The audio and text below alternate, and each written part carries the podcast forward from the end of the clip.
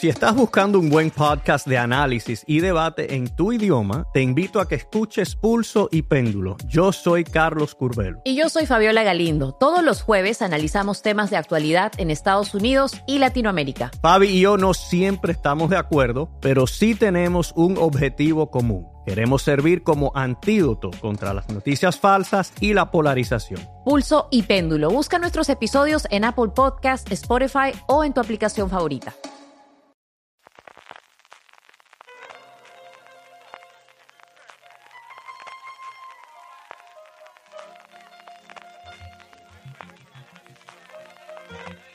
Estás escuchando Fuera de Series con CJ Navas.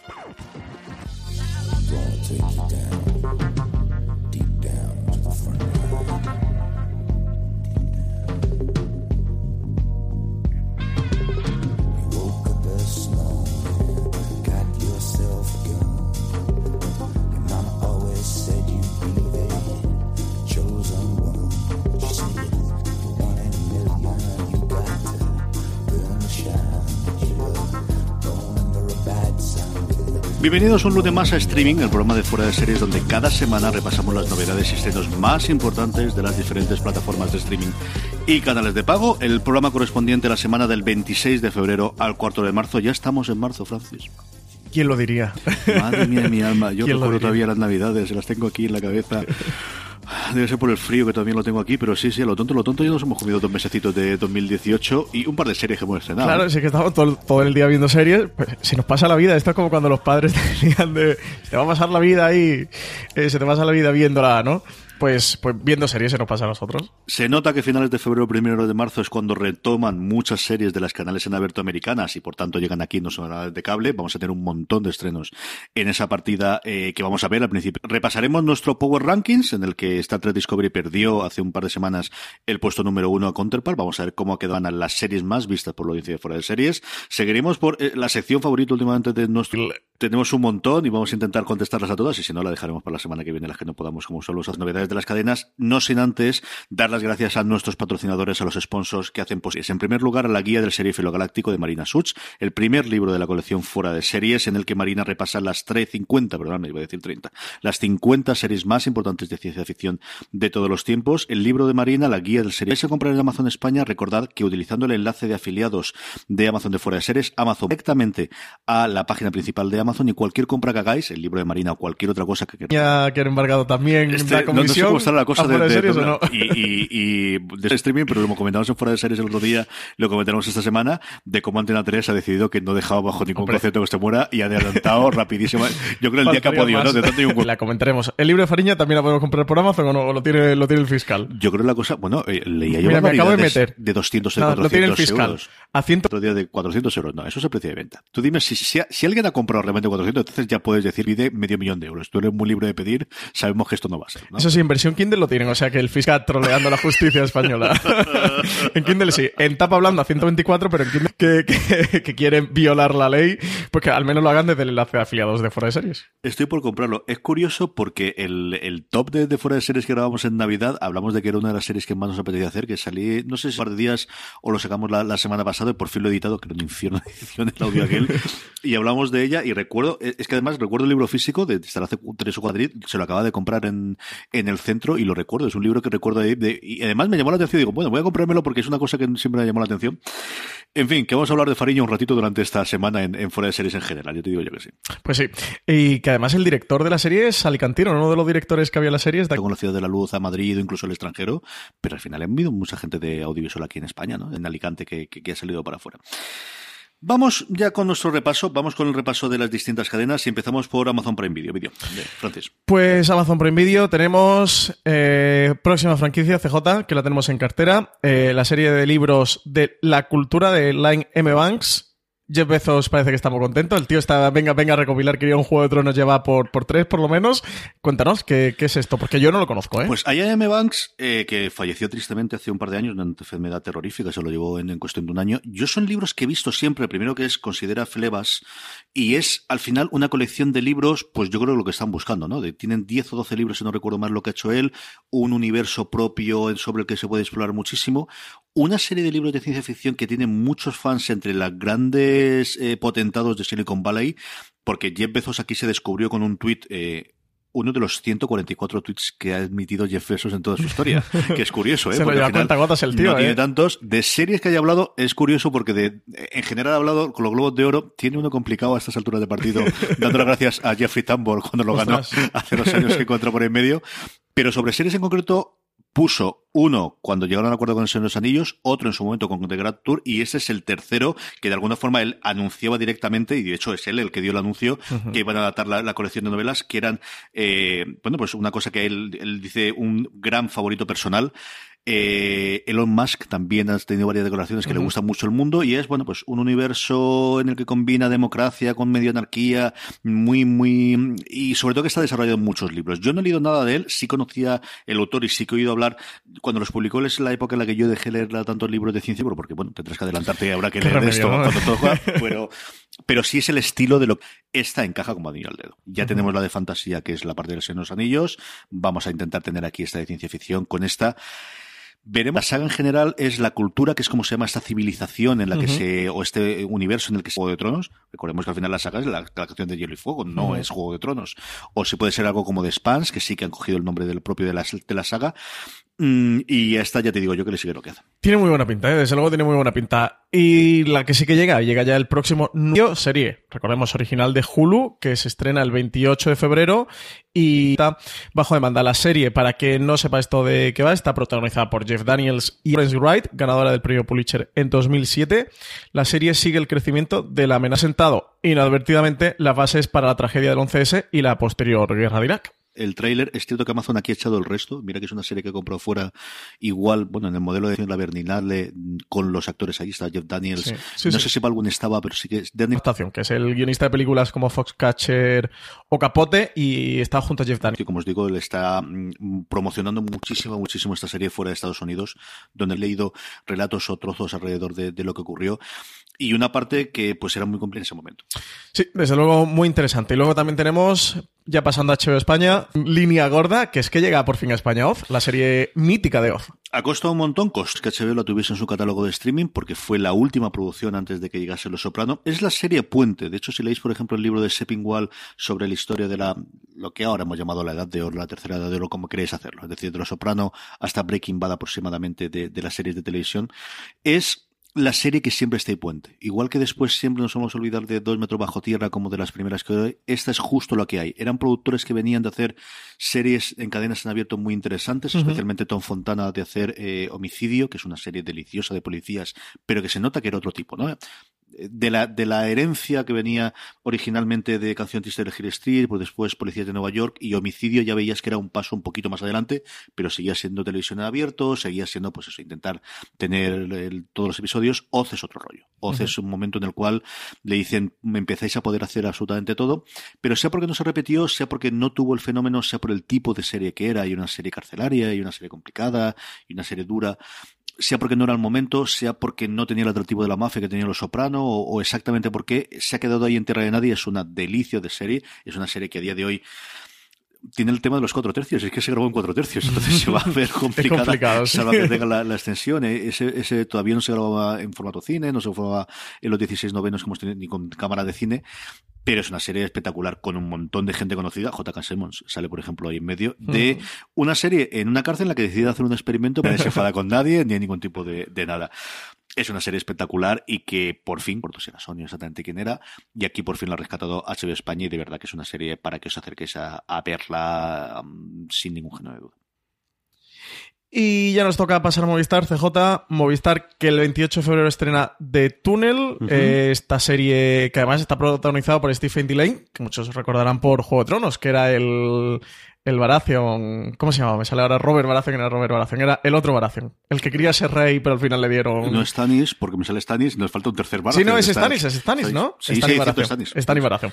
Pues está Stephen ¿Y Delane. estrenan que la tercera temporada o la estrenan todas de golpe? Porque yo estoy visto hasta la segunda. ¿Alguien tenía los derechos a alguien antes de esta? Eh, de Túnel estrenan. Creo que la estrenan completa. Creo que no tenía lo de hecho. Está muy, muy bien, ¿eh? La primera temporada está bastante bien, pero la segunda es espectacular. De verdad que a mí me encantó. Son tres temporadas de 10 capítulos cada una. Eh, gira en torno a cuando un importante político francés es encontrado muerto en la frontera entre Inglaterra y Francia. Y es de uno de estos múltiples, casi que remakes eh, que salieron de Lo ¿no? que tuvimos en Monte Broen, exactamente lo mismo que tuvimos en, en The Bridge. en The Bridge en Estados Unidos. Y The Y, aquí es el rollo entre francés, ella es francesa, él es inglés, eh, como Ella es. Clemens Poissy, Sí. ¿no? Y bueno, pues un papel similar a lo que habéis visto el resto de las series. Especialmente la segunda temporada es muy, muy recomendable. Yo recuerdo que me lo dijo Juan y nos lo dijo también Lorenzo Mejino de la segunda ha subido qué grandísimo salto ha tenido de la primera a la segunda. De nuevamente, claro, la primera, si habéis visto alguna de las otras, la trama no es exactamente la misma, pero cojo nuevamente, como tú has dicho, el- el- la idea inicial de alguien que aparece justo en medio del túnel.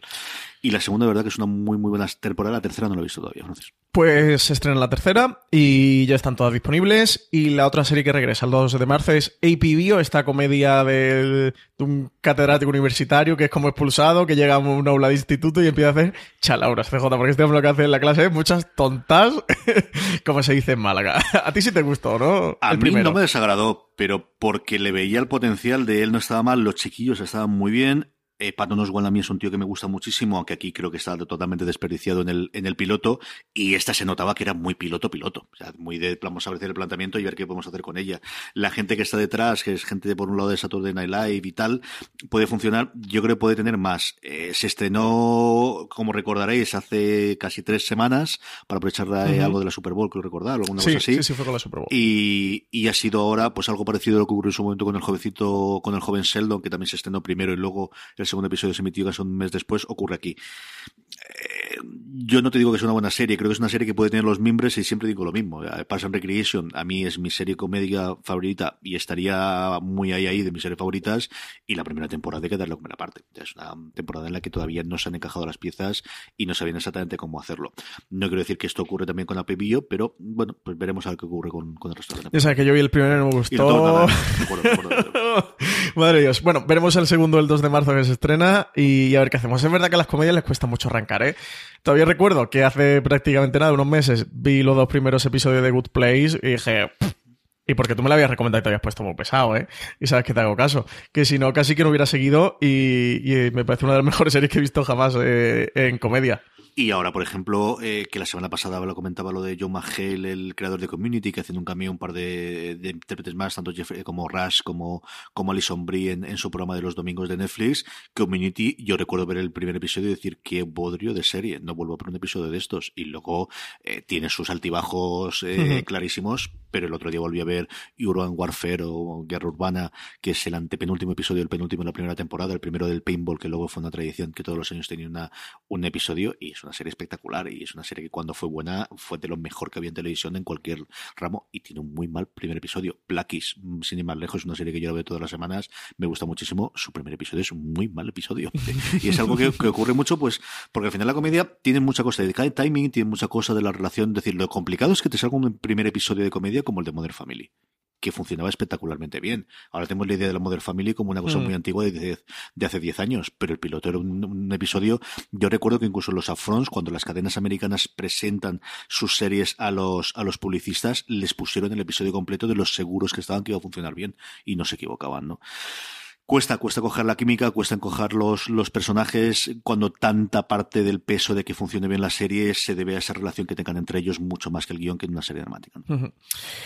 Y luego, noticia ultra reciente, y es que este viernes se estrenaba en Movistar Plus la segunda comedia, ya quinta serie de producción propia, que era Mira lo que has hecho, la serie creada por Berto Romero y dirigida por Carlos Cerón, y ya confirmado Movistar que está renovada por una segunda temporada. Así que nada, tenemos de momento CJ, y esto sé que te va a doler, menos la zona, todas las series de Movistar están confirmadas su renovación. Yo creo que para sorpresa de absolutamente nadie, ¿no? Que contaba todo el mundo, además siendo solamente seis episodios. Eh, la semana que viene sabremos más. Movistar posiblemente si le funciona bien la serie, no bombardeará a partir de primero de semana con, con notas de prensa diciendo lo bien que se ha visto, cuánto se ha visto, cuánto ha tardado la gente en verla. Yo de forma anecdótica, eh, el comentario más recurrente es, pero ya se ha terminado, pero no puede Sí. ser, pero quiero más. Es Que es muy cortita, ¿eh? Nos ha llegado Son seis episodios de entre 20 y 25 minutos. Es que se ven un par de horitas. me ha llegado de gente que me mandó directamente mensajes o de familiares con los que he comido este fin de semana y me lo han comentado o en el grupo de Telegram que sabéis que lo tenéis en telegram.m barra fuera de series de pero ya se ha terminado esto, pero no puede ser, pero ya se me ha hecho muy corto, ¿no? es muy cortita. Yo de hecho el BP vuelve a tener grandes noticias para todos los conductores. Cuando vayas a repostar tendrás un ahorro de hasta 40 céntimos por litro en Península y Baleares y 35 céntimos por litro en Islas Canarias, incluyendo la bonificación del gobierno. Cada vez que visites una estación BP en la península de Baleares, puedes ahorrar y disfrutar de todas las ventajas que ofrecen en su programa Mi BP. Y si lo haces desde Canarias, podrás disfrutarlas a través del plan Dino BP. Así que ya sabéis, BP nos lo pone fácil para ahorrar al máximo estés donde estés. Hazte con su tarjeta en sus estaciones de servicio y si quieres consultar más información, puedes hacerlo en mibp.es y plandinobp.es.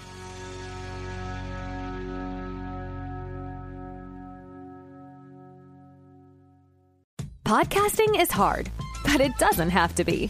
Introducing The Science of a Podcast, hosted by Spreaker from iHeart. This weekly podcast looks at the many sides of the podcasting industry, from success, growth, and technology to the varying challenges we all face. This is one podcast about podcasting you don't want to miss. New episodes launch every Tuesday. Listen to The Science of a Podcast on the iHeartRadio app, Apple Podcasts, or wherever you get your podcasts. Poquito handicap que, le veo a la serie es que intenta ser muy ambiciosa de contarte muchas cosas y, es que no da tiempo. Es que en seis episodios entre 20 y 25 minutos no, no te da para hacer mucha cosa. Yo creo que en un formato de 8-10 le hubiera, venido, le hubiera venido mucho mejor. Tienen que haber sido un poquito más ambiciosos también en la producción, de haberse ido a más episodios. Vamos con Netflix, que hablábamos de, noticias. Vamos primero con, con, las noticias. La primera, que yo creo que ha sido la noticia de la semana, desde luego, de Netflix, más aún lo que nos pide a nosotros. Tenemos nueva serie de producción española, nuevamente a cargo de, Bambú Producciones, pero nada que ver con las chicas del cable, no. nada que ver con, con Velvet, nada que ver con esto. ¿eh? Esta es mucho más trágica y es que Netflix, como tú bien decías, eh, a cargo de Bambú, con Ramón Campos al frente va, va a devolver el crimen de Alcácer a la palestra, va a hacer una serie documental sobre el tema un true crime, lo que es un true crime, ¿no? De toda la vida. Ya un documental de sucesos, que lo, sucesos, aquí siempre hemos dicho, del caso para caso, sucesos, sí. Eh, ya tuvimos que en España se hizo el de Muerte León, que, se estrenó Movistar Plus y ahora tenemos este del crimen del Cácer, que parece que la moda también llega a España, ¿no? CJ, como todo al final, pues todo va llegando. Y Bambú ya había hecho una cosita que es cierto que se nos escapó bastante sobre el caso Asunta para Antena 3, que ya tenía una experiencia. Van a hacer, la nota de prensa nos confirmaba que eran cuatro episodios, que se va a estrenar en el 2019, así que ya sabemos que se va a tener durante este año y de esta ya se ha hablado esta semana, se hablará largo y tendido, ¿no? Yo creo que algo tienen que tener de aportar algún conocimiento extra o algo que puedan ellos pensar que pueden aportar y, y, sí, ¿no? Yo creo que es un documental, eh, lo comentábamos eh, bastante a nivel interno y hablando entre nosotros y las dos intervenciones que he tenido eh, esta semana cuando me han preguntado en las radios, especialmente con Juan Pablo la semana pasada en la jungla lo comentábamos, el cómo fue un antes y un después para mucha parte ya no de, del, del, crimen y de sucesos, ¿no? Y tenemos la, la imagen de Nieves eh, comentando todas las noticias, el seguimiento minuto a minuto, salvando mucho las distancias, es lo que OJ Simpson supuso para el tipo de... Justo te iba a decir eso, de que era un poco el América Crime Story de Ryan Murphy para España, ¿no? Lo que cambió, desde luego, la forma de tratar este tipo de sucesos y de tener 24 horas del día con la palestra, con, con el foco puesto y con la llegada de las televisiones. El primer gran crimen televisado en España, ¿no? Sí, y, del seguimiento, ¿no? ya no era solamente un día o una semana, es que era todos los santos días durante muchísimo tiempo y qué ocurre y quiénes eran los, los posibles implicados y el sufrimiento de las familias, que es la cosa que yo creo que... que sí, luego los sospechosos, ¿no? Todo, todo aquello, el juicio de Miguel Ricard, que fue el único detenido. ocurría con inglés y decir cosas que, que, a muchos de vosotros os sonará chino si no lo encontréis. Yo recuerdo siendo muy pequeñito, muy, muy pequeñito. Y con Pepe Navarro, con Nieves Herrero, sí, sí que lo recuerdo. Y que nuestra generación lo recuerda y que desde luego lo vamos a volver a tener. Y tengo curiosidad porque no es una. Eh, si a ti te dicen que, vas a hacer, no es una cosa. Sabes que es una cosa que va a ser polémica. Que por un lado lo están buscando, pero por otro lado, cuando tienes una imagen tan clara como tiene Bambú de nosotros sabemos hacer este producto que siempre queda bien, la gente puede no gustarle, pero sabemos que tiene público, pues oye, yo le alabo el gusto de que se decidan eh, a utilizar esa. Es valiente, ¿no? Ese capital político que podrías decir, ¿no? Que tienen que tener con Netflix de, oye, vamos a hacer este planteamiento, en vez de haceros otra cosa que sabemos que hacemos muy bien, ¿qué os parece hacer esta? Y luego Netflix, bueno, que es la que está a la banderada de esta, ¿no? Evidentemente, los exitazo con Making a Murderer, después con The Keepers también, que hablamos de ella. eh, es un género que también trabaja Netflix, que al final trabaja todos los géneros, ¿no? Sí, sí, sí, sí. A ellos le ha funcionado muy bien Mekina Murderer y, y incluso The Keepers, eh, siendo bastante inferior, yo creo que le funcionaron muy bien. Y bueno, a ver, qué a ver qué tal, porque también la repercusión que tiene Netflix es que no solo se va a ver en España el crimen de, de Alcácer, sino que se va a ver en el mundo entero, de Estados Unidos a, a todos los países, a 200 países, ¿no? Sí, tenemos 250 curiosidad porque países. yo creo que, a ver, qué es lo que dicen los críticos americanos, que siempre me Sí, gusta sí que es interesante, ¿eh? Ver, siempre nosotros vemos desde nuestra visión lo que ocurre en Estados Unidos, el caso de, de OJ Simpson, habrá que ver ellos cómo ven el, caso aquí en España. La otra confirmación en la otra noticia, evidentemente menor comparado con esta, es la confirmación de un proyecto que se había, bueno, en su momento creó cierto ruido, basado por una franquicia nuevamente antigua, que estuvo después una adaptación cinematográfica que era Perdidos en el Espacio, y la nueva adaptación, que tiene mucha pinta por el trailer que hemos visto de aventura familiar, más que de una cosa de ciencia ficción más, más complicada, desde luego nada que ver con, con carbono alterado o con esta que hablamos eh, previamente para Amazon. Perdidos en el Espacio, que nos va a llegar el 13 de abril a Netflix. Pues sí, ya conocíamos el proyecto, pero Netflix ya ha confirmado la fecha del, del estreno. Serán 13 episodios que compondrán su primera temporada. Su centro será la familia Robinson, que parte hacia una colonia humana extraterrestre cuando su nave sufre un accidente. Como tú dices, CJ eh, tiene pinta de una aventura familiar espacial y yo estoy seguro que tú algo viste de Perdidos en el Espacio original, ¿verdad? Yo vi sí. alguna cosita. no ¿Y qué tal? ¿Qué tal estaba esto? Por, por saber eh, qué puede ser el remake, porque no tengo mucha pista yo de por dónde puede ir esto. Era, pues precisamente llamándoselo Robinson era eso. Era una historia de una familia que tiene que sobrevivir unida y, y junta, solo que en vez de una isla perdidos, pues era en el espacio, ¿no? De- tenía mucho más ese tono familiar y ese tono de aventura. Era mucho más aventura que ciencia ficción. Sí, tenía el enfoque de ciencia ficción, pero eran mucho más las aventuras que le ocurrían a ello, ¿no? Una cosa curiosa, no era desde luego mi favorita, pero a ver qué ocurre, ¿no? Y ahora que tenemos los efectos, a mí el tráiler no me ha disgustado, a ver qué ocurre con ella. Y por último, eh, por Netflix, antes de pasar a cadenas de cable, que como se hemos adelantado, tenemos un montón de cosas esta semana. Tenemos dos estrenos. El 1 de marzo se estrena Ghost Wars y el 2 de marzo The Beginning. Pues sí, tenemos esta Ghost War, que es una nueva serie paranormal de sci-fi. Se presentó, de hecho, en la pasada Comic Con de San Diego y nos vamos a trasladar en esta serie una remota población de Alaska en la que se han producido numerosos sucesos paranormales y que giran en torno a Roman Mercer, un hombre que duda entre reprimir los poderes psíquicos que posee o utilizarlos para ayudar a otras personas. ¿Cómo casas? señor? Así que tenemos esta Ghost War que llega a Netflix el 1 de marzo, el 2 de marzo, al día siguiente, The Beginning, que The Beginning CJ es, ya sabemos que Netflix está apostando mucho por el anime, eh, se está convirtiendo en una plataforma, tengo bastantes amigos y conocidos que le gustan mucho el anime y, que sí que está haciendo las delicias para ellos porque están trayendo mucho producto, pues esta The Beginning no es una serie, no es un anime que hayan comprado, sino directamente es un anime que ha producido Netflix para su propia plataforma.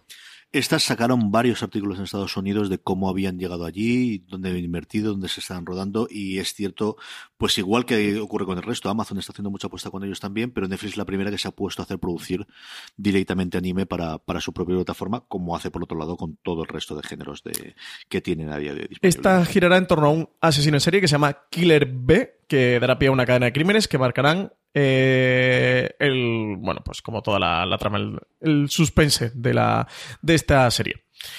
Más cositas CJ que nos vamos a las cadenas de cable y tenemos un porrón de estrenos, de noticias, de actualidad.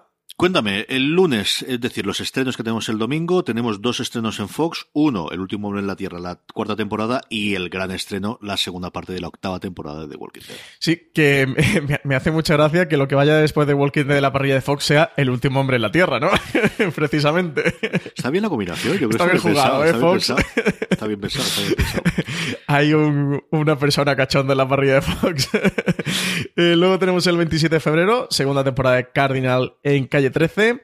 1 de marzo. En Sci-Fi, la tercera temporada ya de Magicians. De Magicians, a lo tonto, a lo tonto, ya por la tercera temporada. ¿eh? La gran apuesta de Sci-Fi, desde luego, en España, una de las grandes apuestas del, del canal madre americano. Tuvieron la presentación aquí con la presencia de dos eh, protagonistas, un actor y una actriz de, de la serie. Y es una serie a la que yo tengo ganas de acercarme. Hoy, no hace demasiado tiempo, una entrevista que le hacía Todd Van Der Wolf al creador de las novelas. y, y él hablaba de cómo es un tío muy enrollado, que lo había entrevistado varias veces y siempre le cayó bien. Y aquí también ocurría, ¿no? Y, y estaba muy bien.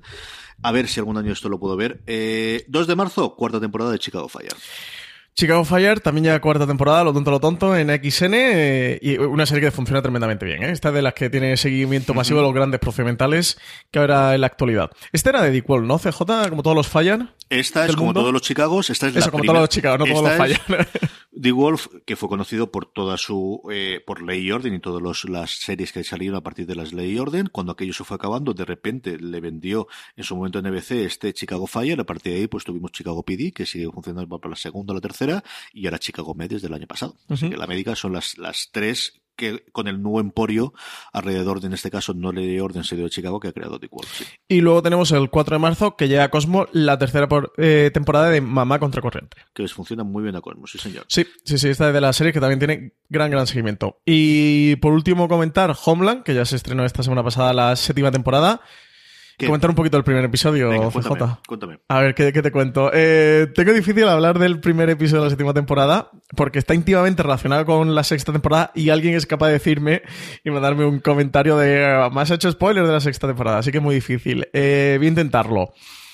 Yo, ¿sabes lo que haría? Es decir, si no has visto la sexta temporada ahora que se estrenó la séptima, mi problema no es Vas mal. Es decir, mm, si estáis en la radio oyéndonos ahora mismo en, en Radio 4G, saltar 30 segundos o un minuto, y si no, si estáis en el podcast, saltarlo después. A intentarlo sin spoiler. En la sexta temporada de Homeland ya sabéis que Carrie Mathison volvió de Berlín a Estados Unidos. Allí había unos conflictos con la presidenta y con, con el FBI montado bastante interesante. Eh, ¿Qué pasa esta séptima? Bueno, continúa la trama de la sexta, no, esta vez no se recicla, no, no han cambiado de, trama ni, ni, de país, continúa un poco donde se acabó la sexta, con todo el fin de lo que allí ocurrió. Finalmente, o, eh, o lo, como arranca esta primera, este primer episodio de la séptima temporada, es que la presidenta reacciona de forma contundente y prácticamente dictatorial a todo lo que ocurrió y bueno, Carrie Maciso se va a ver envuelta en toda esta vorágine. CJ, una trama muy de la era Trump, muy de la administración Trump. Ya estamos acostumbrados ¿no? a, series que están respondiendo y, y, reflexionando sobre todo lo que está ocurriendo en Estados Unidos con diferentes formas de metáfora y esta es otra de ellas. ¿Qué me pasa a mí con el primer episodio de esta séptima temporada? Por una parte, que la sexta no me interesó absolutamente nada. Tenía una parte interesante, pero mm, roza, roza no, entra lleno en la ciencia ficción directamente. Que hombre, que cualquiera me dirá, hombre, Homeland siempre fue un poco ciencia ficción, pero en la primera temporada y en la segunda con Brody se lo perdonamos. En, esta sexta temporada me parecía demasiado disparatado ya lo que, lo que ocurría. Y la, en esta séptima continúa por ahí, yo creo que una serie que ya va mmm, en letargo, que, que ya entró hace varias temporadas en, esta continuación de Showtime de alargar y alargar y alargar lo que le pasa con todas sus series de éxito, que al final las termina las terminan matando por, porque la destruja como un limón. Y yo creo que esto es lo que le ha ocurrido a Homeland. De hecho, ya creo, y fíjate que he llegado hasta aquí, que con este episodio me, me planto en la serie. Imagino que si hay alguien muy fan, muy fan, muy fan de Carrie Mathison, que yo lo era, ¿eh? Y lo consiguiente y le gusta seguir viéndola, pues, pues bueno, encontrará su hueco porque al final es este thriller de espías con ella como protagonista, con todos sus traumas y sus problemas y sus dilemas personales y con su Saul Berenson y, y todo lo que ha tenido siempre en esencia Carrie Mathison. Pero creo que es una serie que ya hace varias temporadas que, que dejó de contar cosas interesantes a los espectadores. Muy bien, pues hasta aquí viene el repaso de la agenda de esta semana. Es el momento de nuestro Power Rankings, es el momento de repasar las series más vistas por la audiencia de fuera de series la semana pasada, pero antes, como siempre, permitidme que dé las gracias a nuestro sponsor, a la guía del Serifilo Galáctico, las 50 de series de ciencia ficción imprescindibles de todos los tiempos, escrito por Marina Such, la redactora jefe de Fuera de Series, que podéis comprar en todas las librerías y, como siempre os decimos, si lo adquirís en Amazon eh, España, recordad, comprando desde amazon.fueradeseries.com, a vosotros os estará costando lo mismo y a nosotros nos estaréis ayudando. Ese enlace, por cierto, amazon.fueradeseries.com, podéis utilizarlo para todas las compras que hagáis en Amazon España, no el libro de Marina, sino cualquier otra cosa, amazon.foraseries.com. El Power Ranking de esta semana, yo creo que es la semana desde que empezamos a hacerlo que menos series nuevas han entrado y han salido por tanto. Solamente hay tres novedades y una de ellas en el puesto número 10 es Día a Día, que ya están disponibles las dos primeras temporadas en Netflix. y con lo pesado que somos en foraseries.com, especialmente Marina, Valek y María, raro era que no, que no estuviera en nuestro Power Ranking, ¿eh? Y además hemos unido Lorena ahora, que el otro día Marina la convenció. También está con Día a Día, madre mía, madre mía se ha cargado. Yo creo que cuando oigáis este programa lo habrá visto ya entero las dos temporadas. Es una comedia que funciona muy bien. El reparto está en gracia y, es que lo que comentamos antes de la comedia, día a día precisamente es eso. Tiene una máquina engrasada y funciona como un tiro. A partir del tercer cuarto episodio, en el que entras en el juego de los personajes y luego es de las mejores series de comedia que combinan los momentos dramáticos que no te esperas. sí, muy... Y Rita Moreno es maravillosa. Es, una diosa. Nosotros lo comentábamos, Lorena y yo lo comentábamos en el último fuera de series. Eh, evidentemente está sobreactuada, pero sabes que lo está haciendo, ¿no? Y es consciente de ello. Y ellos juegan con esa parte. Sí, juegan a eso, sí. Y el momento que tiene que hacer drama, recuerdas por qué Rita Moreno, además de ser Rita Moreno, es una grandísima actriz. O sea, tiene dos o tres momentos, de verdad, el momento del tercer episodio de enfrentamiento dramático con la, con la hija es brutal, brutal, brutal, espectacular, de lo mejor que yo he visto en, los últimos tiempos, de verdad que sí. Noveno puesto, hablando de dramas y comedia, hablando de dramas familiares, This Is Us. This Is Us, novena posición para esta serie que se emite en España a través de Fox Live y octava posición para The Orville de Fox, que cae tres posiciones, pero oye, CJ, lleva The Orville en nuestro Power Ranking prácticamente desde, que se estrenó. ¿eh? Desde el estreno a finales de diciembre en, ¿Quién lo diría? aquí en España. ¿Quién lo diría? Tiene muchísima, muchísima legión de sal, de, de fans. Eh, la entrada que más me ha sorprendido a mí quizás eh, porque luego tendremos otra más fuerte que me extraña menos, pero esta sí me ha extrañado y es que entrase Shameless de Movistar Plus. Si estás buscando un buen podcast de análisis y debate en tu idioma, te invito a que escuches Pulso y Péndulo. Yo soy Carlos Curbelo. Y yo soy Fabiola Galindo. Todos los jueves analizamos temas de actualidad en Estados Unidos y Latinoamérica. Fabi y yo no siempre estamos de acuerdo, pero sí tenemos un objetivo común Queremos servir como antídoto contra las noticias falsas y la polarización. Pulso y péndulo. Busca nuestros episodios en Apple Podcast, Spotify o en tu aplicación favorita. Here's to the great American settlers. The millions of you who settled for unsatisfying jobs because they pay the bills. Of course, there is something else you could do if you got something to say. Start a podcast with Spreaker from iHeart and unleash your creative freedom. Maybe even earn enough money to one day tell your old boss, hey, I'm no settler, I'm an explorer. Spreaker.com. S P R E A K E R. Hustle on over today. Directamente al puesto número 7. Pues el Bless entra en el 7 y el que sube dos posiciones hasta el sexto es más Mac Mafia, la serie de Amazon Prime. Iba a decir eh, eh, más mafia, y sí es más mafia porque es sobre todo las mafias del mundo, es sobre la, la mafia internacional. Madre Dios, cómo estoy con la lengua. Demostrando que nunca hay suficientes series mafiosas que siempre puedes encontrar un cuco. Esto funciona siempre, ¿eh? Esto funciona siempre. Sube también dos puestos con respecto a la, a la eh, semana anterior, la apuesta de enero de Movistar Plus, la gran apuesta hasta ahora en trama Movistar Plus, La Peste. Y cuarta posición, y si comentamos lo de día a día con lo pesados que somos, normal que estuviera nuestro Power Ranking, no sé si tiene también algo que ver que aquí en streaming hemos dado bastante la turra con La Casa de Papel, la serie que se estrena en Antena 3 que actualmente se puede, se puede ver también bajo demanda en Netflix y que entra en nuestro Power Ranking por primera vez, ¿eh? Es la primera vez que ha entrado y directamente al cuarto puesto.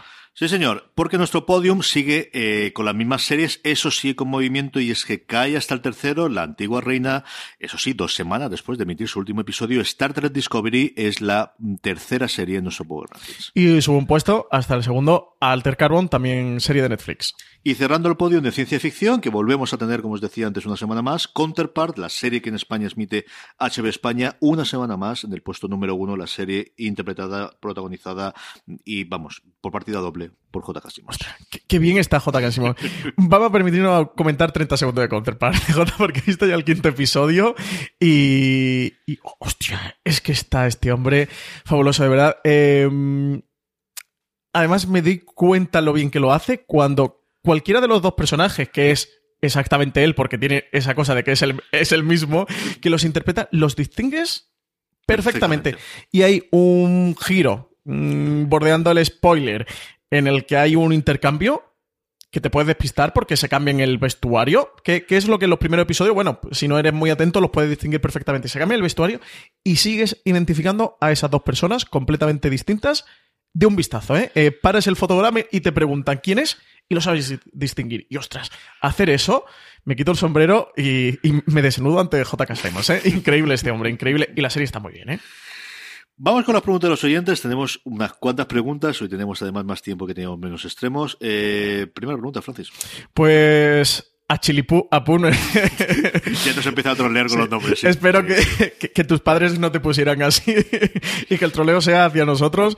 Eh, CJ está sobre todo Bati, que dice que como a veces hablamos de podcasts americanos, que si le recomendamos alguno que nos gusten de series. Y que enhorabuena por nuestro fantástico programa. Hombre, sí, faltaba más. Vamos a ver. Eh, por la pronunciación y sobre todo por los enlaces, sabéis que luego en fuera de series.com y también si el reproductor, si lo estáis oyendo en formato podcast, en el reproductor de podcast que permite hacerlo y vos, por ejemplo, no permite meter enlaces, pero eh, cualquiera de los otros que va de, de iTunes eh, podréis ver los enlaces, os pondré los enlaces de todos.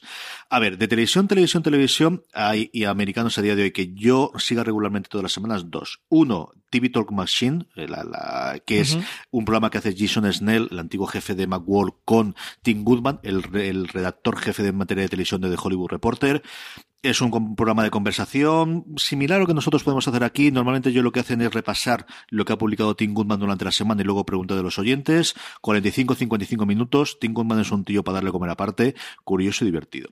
Luego está el eh, TV Avalanche de Uprocks, que es eh, lo que hace a día de hoy a la Seping One con Brian Group. Seping One tenía un programa espectacular antes con Dan Feinberg, que posteriormente se alargó de lo que entonces era Hitfix y ahora está en The Hollywood Reporter.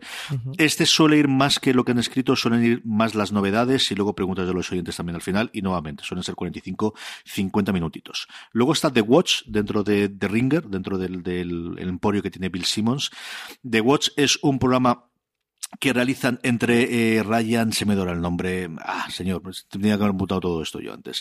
Eh, dos eh, colaboradores habituales de, de The Ringer, Francis va a mirarlo mientras cómo se llamaban Yep. los dos, que se me ha ido, cómo iban.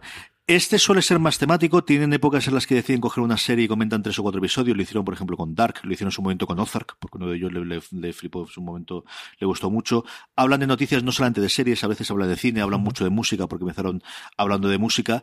Es un programa que si entras en la dinámica de ellos dos está muy bien. Los tíos son muy inteligentes y saben un porrón de cosas, eso también es cierto. Son Chris Ryan y Chris- Andy Greenwald, Eso ¿no? es. Greenwald era el tío que tenía escribiendo sobre series en Granland, que era el portal previo que tuvo Bill Simmons con SPN.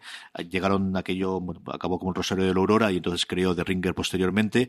Greenwald estuvo trabajando un poquito la primera temporada de Legión y estuvo trabajando un poquito en Fargo también, con alguna cosa con Ryan. De guionista. Sí, de, de lo, lo ficharon ahí, él empezó a hacer otras cosas, dejó de, de hacer la crítica habitual de, Ujú. de televisión, ahora lo hace Alison Herman en, en The Ringer y ya está trabajando en Hollywood en varias cosas que te vas enterando de vez en cuando, pero sigue haciendo el podcast. Este lo publican dos veces a la semana, los lunes y los jueves. Hay veces que hacen entrevistas con creadores y tal. Y hablando de entrevistas con creadores, hay dos programas interesantes con entrevistas con creadores. Uno que siempre recomiendo es eh, Creo que eres interesante, I think you're interesting, de Todd Van Der Wolf. Todd Van Der Wolf es el crítico de series, en general de, de cultura pop, sobre todo de series de Vox. Eh, y tiene entrevistas espectaculares. Eh, no todas son sobre series, hay algunas que hace sobre cine, hay alguna que hace sobre otra. Por ejemplo, la última que tenía era sobre con la diseñadora de vestuario de Black Panther. Es la, la que hizo. Y luego hay otro, y este sí me vas a permitir que lo busque, que es eh, Remote Controlled, eh, la hace la jefa, la hace Debra, ah, ah, ah, la hace Debra Birnbaum, que es la jefa de, de Variety, y hace entrevistas nuevamente sobre series. Tenía la última, por ejemplo, sobre Looming Tower, precisamente, Ujú. y habla con todos los productores. Hablé con Alex Gibney, con Lawrence Wright y con Dan Futterman. Hay un montón más, pero yo creo que estos cinco, como inicio, no están mal. Estos son de cosas que yo regularmente, oiga, hay alguna cosa sobre guionistas, Nerdist, o lo que antes era Nerdist, que ahora es ID 10 Test, que es Idiot, Ujú. pero con el 10 en vez de la IO que hace eh, el hombre de, de Tolkien Dead, Chris Hardwick, de vez en cuando tiene cosas de series, aunque a veces también cosas de cine, pero yo creo que esas son la- las que más vale la pena que, que puedes escuchar. Pues yo tengo que recomendar todos los- los que acaba de recomendar CJ. Muy bien recomendados.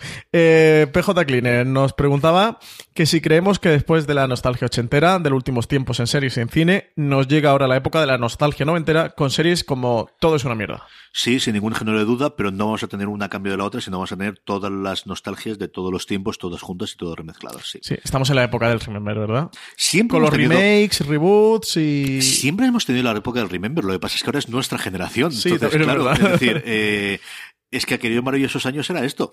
Era precisamente eso para la gente que había nacido en los años 50 y que a finales de los 90 a los 2000 quería volver a ver en Estados Unidos cómo era aquello en, en esa época, ¿no?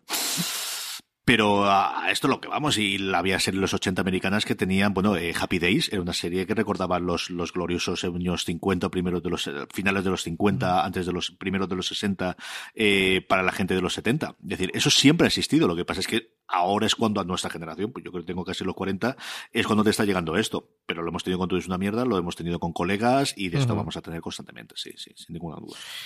Iñaki Pinhead Master eh, dice que personalmente no entiende la política de Rakuten. Que, ¿Cuál pensamos que puede ser su futuro en un ya superpoblado mundo lleno de plataformas de calidad? Así que esta es una pregunta interesante, CJ, que le he puesto porque también es una pregunta que nosotros nos hacemos habitualmente y que de hecho tú y yo comentamos, ¿no? De Rakuten que parecía que en septiembre, octubre iba a hacer una apuesta muy fuerte, venía con un lanzamiento, con esta transformación de Waki a Rakuten y que venía a jugar a España y que de momento es que no sabemos nada de esta gente. Eh, lo que sabemos es que hace un año y medio tuvieron, como bien comentas tú, el, nuevo director que habían nombrado entonces diciendo que iban a hacer una apuesta por las series y, lo que tenemos es, antes de ayer que nos llegó el último nota de prensa que emiten los viernes, lo que ves es su apuesta sigue siendo cine de estrenos para alquiler. Y el último banda de todo cuando empiezas a ver abajo es cuando te va la, la parte de la suscripción y en el que empieza a aparecer ni siquiera series porque lo parece es, eh, eh, señor Mockingbay, el, Jennifer Lawrence haciendo de el arco de, de, de, las películas que ya Los Juegos del Hambre, ¿no? Claro, que ya tiene añitos. Es decir, si es el gran recamo que tienes a día de hoy, pues apaga, vámonos, pero de verdad que todo lo demás el, en la propia newsletter que ellos mandan a sus eh, clientes es más el seguir apostando, pues lo que hasta cierto punto tenía Wacky, que era el mercado del alquiler de estreno de segunda ventana después de la emisión en, en cines tenían ese acuerdo teóricamente con Freeform y luego he visto como una serie de Freeform aparecen en otras plataformas, como hemos comentado también aquí en streaming. Yo estoy totalmente perdido, igual que Iñaki. Y bueno, pues intentaremos de nuevo volver a hablar con Rakuten, a ver si alguien nos, al otro lado de la línea de teléfono de Skype o del correo electrónico nos pueden comentar, porque de verdad que los primeros que somos interesados y tenemos curiosidad por ver de cuál va a ser la estrategia que tenéis en general y especialmente para el mundo de la serie somos nosotros y de verdad que no lo sabéis. Sí, aprovechando la pregunta de Iñaki, a ver si, si les escribimos y hablamos con ello, porque a mí me extraña mucho cómo han ido llevando la política, sobre todo en esta este 2017 o esta temporada 2017-2018 y también lo del acuerdo de Freeform, que, es que recordamos una nota de prensa que mandaron de que tenían un acuerdo para estrenar en exclusión en España la serie de Freeform y ha empezado a estrenar las HBO, en su mayoría. Que no es que HBO tenga un acuerdo con ellos de exclusiva, pero sí que han ido yo comprando las series y no las tiene Rakuten, que sí que estrenó alguna, ¿eh? sí que recuerdo que por octubre, septiembre, octubre aquí en, aquí en streaming, de hecho vimos la noticia de estreno de estas series, pero, pero es que de momento no sabemos nada, es un poco raro ¿eh? todo lo que ocurre alrededor de Rakuten. No sé si es que no tienen claro, no sé si es que lo están replanteando, no sé si es que están en un impasse de que no saben para dónde van a tirar, no, no tengo ni idea. Bajo, te Francis.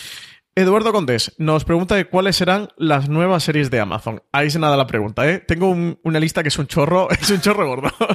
a ver, más allá de, todos los proyectos que conocemos, como la serie de Conan, del Señor de los, Anillos, de la que tú has comentado, CJ, que esas como, como están en desarrollo, en proyecto, y no sabemos mucho, ni, ni fecha de estreno aproximada ni nada, esas no las vamos a repasar de las que, o las que os voy a decir, son eh, series de las que ya tienen al menos un equipo creativo, tenemos título definitivo de la serie, tenemos una fecha próxima de estreno, y esta sería Homecoming, que es esta serie que está preparando Sam Smale, el creador de Mr. Robot, que es un thriller psicológico y que se prevé que se estrene a lo largo de 2018.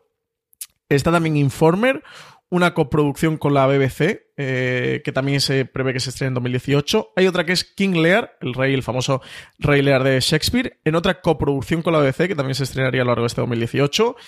A finales de agosto tenemos confirmada además la fecha de estreno de Tom Clancy's Jack Ryan, la serie sobre el mítico personaje de Jack Ryan. También tenemos que también está prevista para el 2018, la serie antológica de The Romanovs, este proyecto de Matthew Weiner, que con todo el escándalo de Harvey Weinstein y todos estos temas, finalmente no se cayó y Amazon fue de los pocos que, que pudo mantener. Hay otra que es una coproducción con la ITV, muchas coproducciones eh, con Inglaterra, ¿eh? si fijáis, que también para este 2018 se llama Vanity Fair y luego hay una serie de comedia también prevista para 2018 que no tiene título, que, está mm, que el proyecto está llevado por Maya Rudolph y Fred Armisen. Y luego también tenemos para 2018 otros dos proyectos que son de animación.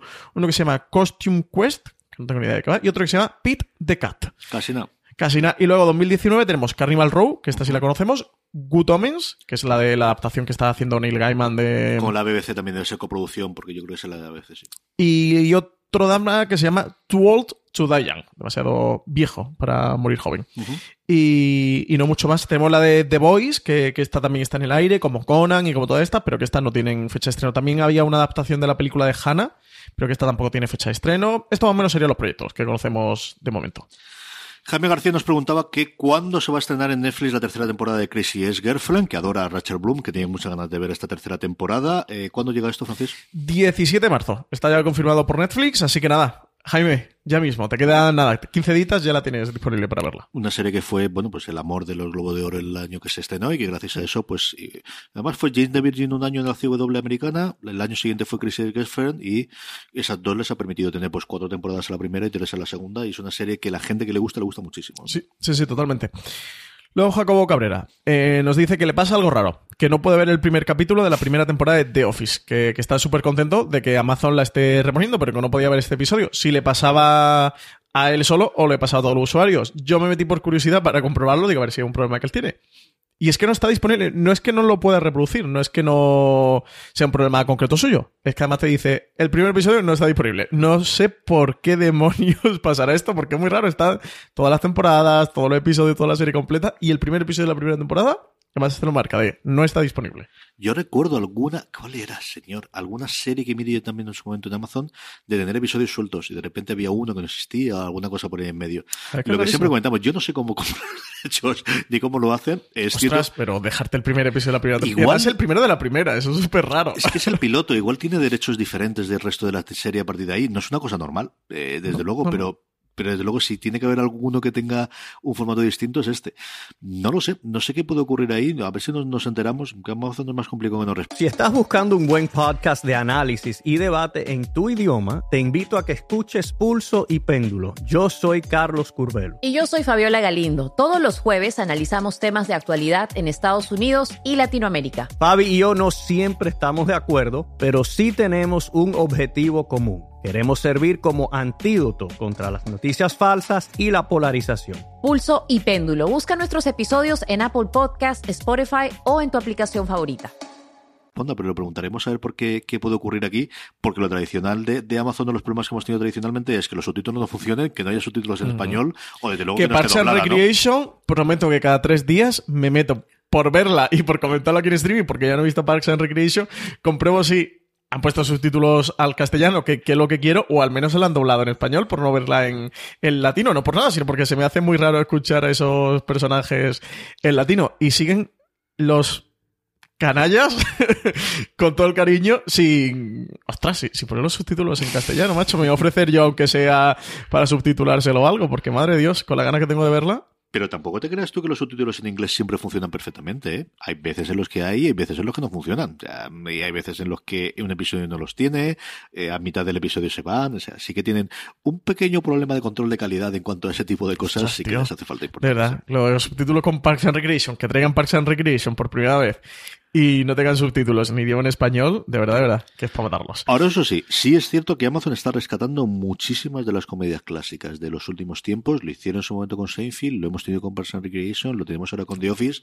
lo tenemos con Community. Están haciendo están comprando mucho catálogo algo parecido a lo que ocurre con, con Hulu en Estados Unidos, de tener, ahora ha habido, por ejemplo, una oleada, si leéis eh, críticas americanas o blogs americanos, hay una oleada ahora de artículos de urgencia. Sí, y dices, ¿qué ostras. puede ser? ¿Qué ocurre aquí? qué pesados con el artículo de urgencia Y es que no estaba disponible en ningún sitio de urgencias hasta que ahora Hulu lo ha tenido en Estados Unidos y, y son series que eh, sabemos que algunas han funcionado porque aquí no tienes que irte mucho más lejos que el fenómeno que ha tenido Friends en. Netflix de, de cómo ha podido funcionar después y muchísima gente de 15 o 20 años menos que yo que ha descubierto Friends ahora y hay una verdadera locura con ello, Francis. Sí, sí, sí.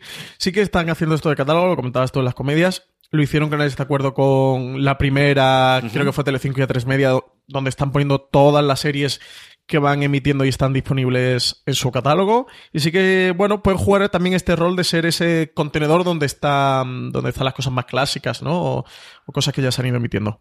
Sí, alguien tiene que decidir gastarse la pasta para tener ese tipo de cosas y comprar los derechos internacionales. Estados Unidos, Hulu lo tiene más sencillo porque ya tiene muchas de las cadenas como accionista. Ahora falta ver qué ocurre con, con el tema de la, del acuerdo entre, entre Fox y Disney. Mm, teníamos duda de si lo van a sacar. Las últimas declaraciones que fue en, una conferencia en, Silicon Valley en Recode de uno de los jefazos de Disney, que tiene la validez que tiene esto, ¿no? Que al final aquí todo es así, hasta que mañana decidimos que lo cambiamos, dijeron que no, que posiblemente que Hulu se lo quieren quedar, que lo quieren seguir utilizando como el sitio para darle salida a los a la programación más adulta, entendiéndose la parte adulta mm, para la Fox adicional, pero sobre todo para FX, de tener un sitio donde puedan tener ese tipo de series y que el nuevo canal de, de Disney de streaming, que sabemos que llega en el 2019, que tenga un tono más familiar, más lo que pensábamos nosotros que podía tener un canal que tuviese el nombre de Disney dentro del nombre que por cierto seguimos sin saber si realmente tener ese nombre, ¿no? Sí, sí, sí, seguimos sin saberlo, ¿eh? No, no, no, nos quieren contar nada. Yo imagino que lo estarán guardando por una presentación, no sé si para el de 23 o para alguna cosa de estas, se deben de estar guardando. No sería mal momento, desde luego. Pues sí. Última pregunta, CJ, Adrián Duarte. Eh, en esta ya lista de preguntas clásicas de, Adrián, vamos, a recopilarle, vamos a hacer una colección, vamos a hacer un, un día subiremos un podcast con, con la colección de, de preguntas y respuestas. CJ, ¿qué serie que veías dejaste ver a lo largo de las temporadas? Muchísimas, muchísimas, Adrián. Yo era un completista hasta que tuve hijos y como suele pasar en estas cosas. Eh, que yo recuerde así de buenas a primeras, porque hemos hablado de ella antes en el programa Homeland, yo dejé de verla en torno a la, yo creo que la tercera ya no la llegué a ver, luego me reenganché alguna en la Pero eso es porque eres mucho más inteligente que yo. Puede ser, te digo yo que no. Eh, luego comedias ha habido muchas, Good Girl es la primera que me viene a la cabeza porque la adoré en su momento y luego pues empiezas a dejar de ver algún episodio, empiezas a dejar de, de ver el momento y, la he dejado de ver. The Good Wife, yo recuerdo no ver las últimas temporadas y media aproximadamente y ahora estoy loco por ver The Good Fight y me encanta y sé que The Good Wife si me hubiese verla me encantaría, pero en su momento la dejé y un montón de series más. Suelen ser comedias, es cierto que yo creo que las comedias casi todas y con muy poquitas excepciones hay un momento, me ha pasado con Mother Family, me ha pasado con Mi Bang Theory, que son series mm. que yo veía bueno, que se siguen viendo en mi casa y que yo veía recurrentemente. Me ha pasado con Procedimentales Castle, yo recuerdo de, ver muchísimo hasta la tercera, la cuarta no sabría decirte exactamente en qué momento. y luego, bueno, pues series médicas porque se ven en mi casa también y alguna he seguido. Anatomía de Grey, yo vi de verdad hasta la octava o la novena temporada religiosamente todos los episodios. Ahí has empatado lo de Homeland. Sí, sí, sí. A mí me gusta mucho y, se sigue viendo en mi casa y de vez en cuando veo algún episodio suelto. Pero el de verlos todas las semanas es cierto que yo, el año, por un lado, el tener muchísimas más series que ver hace que hace 10 años cuando empezamos fuera de series y por otro lado las crías sí que me ha hecho muchísimo el, dejar de ver este tipo de series. Yo hay dos que comento habitualmente porque, porque me duele en el alma que, que al final nunca termino retomándolas. Una es Vikings, que me la deja la tercera temporada y mira que me gustaba la serie. Pero es que lo mismo, la vorágine siempre de la actualidad, que llega otra serie que también te gusta, que Netflix de repente va ahí en tres semanas te cuelga cinco series completas que son 50 episodios que quieres ver y al final nunca tengo tiempo para retomarla. Y la otra es The Americans, que también le comentamos tú y yo muchísimo, que también me dejé la tercera temporada.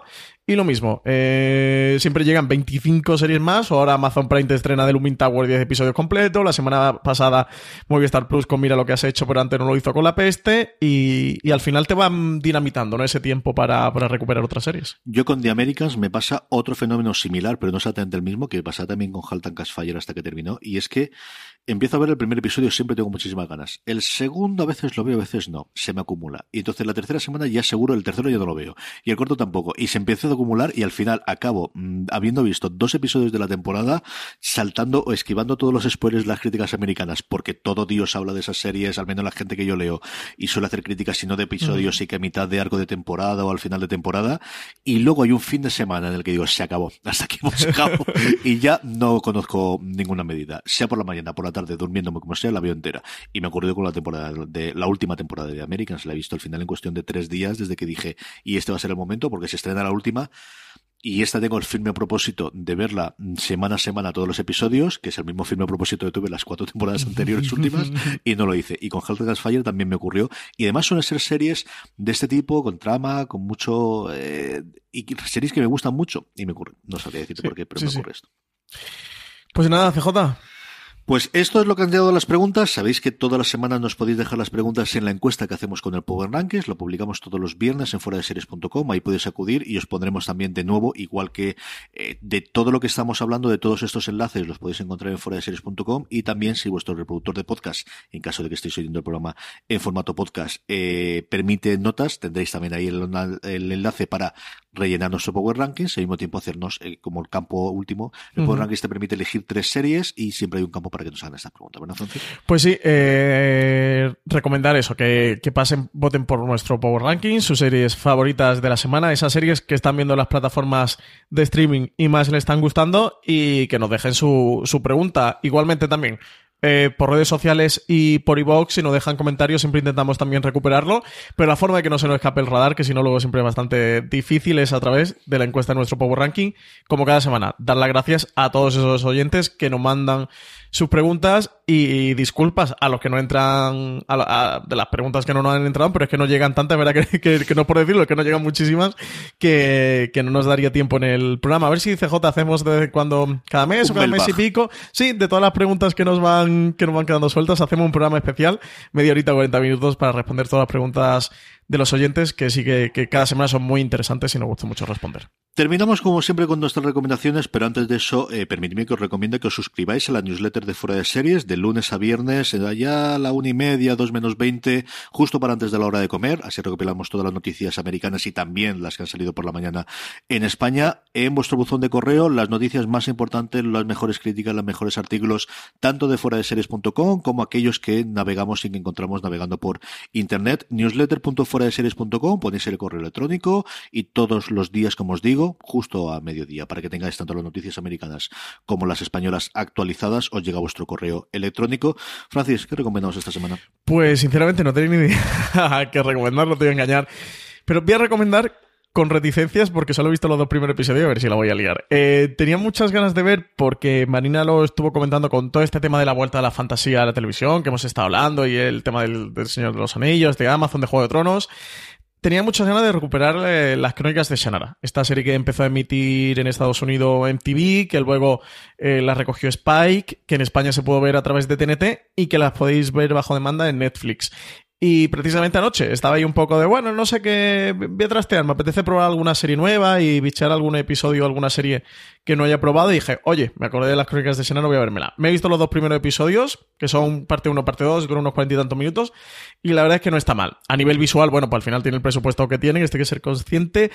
Sí que me duele, como suele pasar, y además esto es algo que me duele y que voy a decir que me ofende, que muchas veces se suele tratar, o cuando es una serie de fantasía, hacia un público teledirigidamente adolescente, ¿no? Y sí que la serie tiene mucho estos matices y los protagonistas son todos adolescentes y tienen dilemas adolescentes de dramas románticos y, y estas cosas que la fantasía no me suele gustar ver. Pero oye, tiene elfos, los protagonistas son elfos, y en el primer episodio ya al final te sale un pedazo troll, un pedazo orco, te sale un troll a mitad del episodio y al final te sale un pedazo orco impresionante. Y oye, pues me gusta ver los orcos, al menos orcos de vez en cuando, que la trilogía del Señor de los Anillos ya me la tengo muy machacada. Así que mm, voy a darle una oportunidad. Sé que la parte adolescente me va a tirar muchísimo detrás, pero si consigo superar la parte adolescente sí puede que me guste. Tiene una trama bien tejida, ¿eh? tiene una historia con el tema de los elfos, con la magia, con la fantasía que él parece que la magia se ha ido, que aparece un, un mago, que además el mago es CJ, el... Dice Stroke de Arrow, ¿cómo se llama